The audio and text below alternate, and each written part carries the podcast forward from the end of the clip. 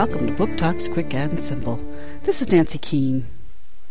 Princess Igraine wants to become a knight, but her family certainly won't allow that.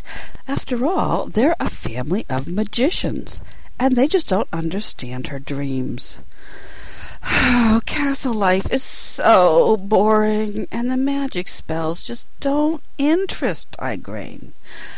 The day her parents turn themselves into pigs, accidentally of course, is the day a greedy neighbor decides to capture Igraine's family home. Her big dreams are coming true, but things don't always work out the way you think they will. Igraine the Brave by Cornelia Funke, Chicken House Books, 2007. Book Talk by the New Hampshire Great Stone Face Committee.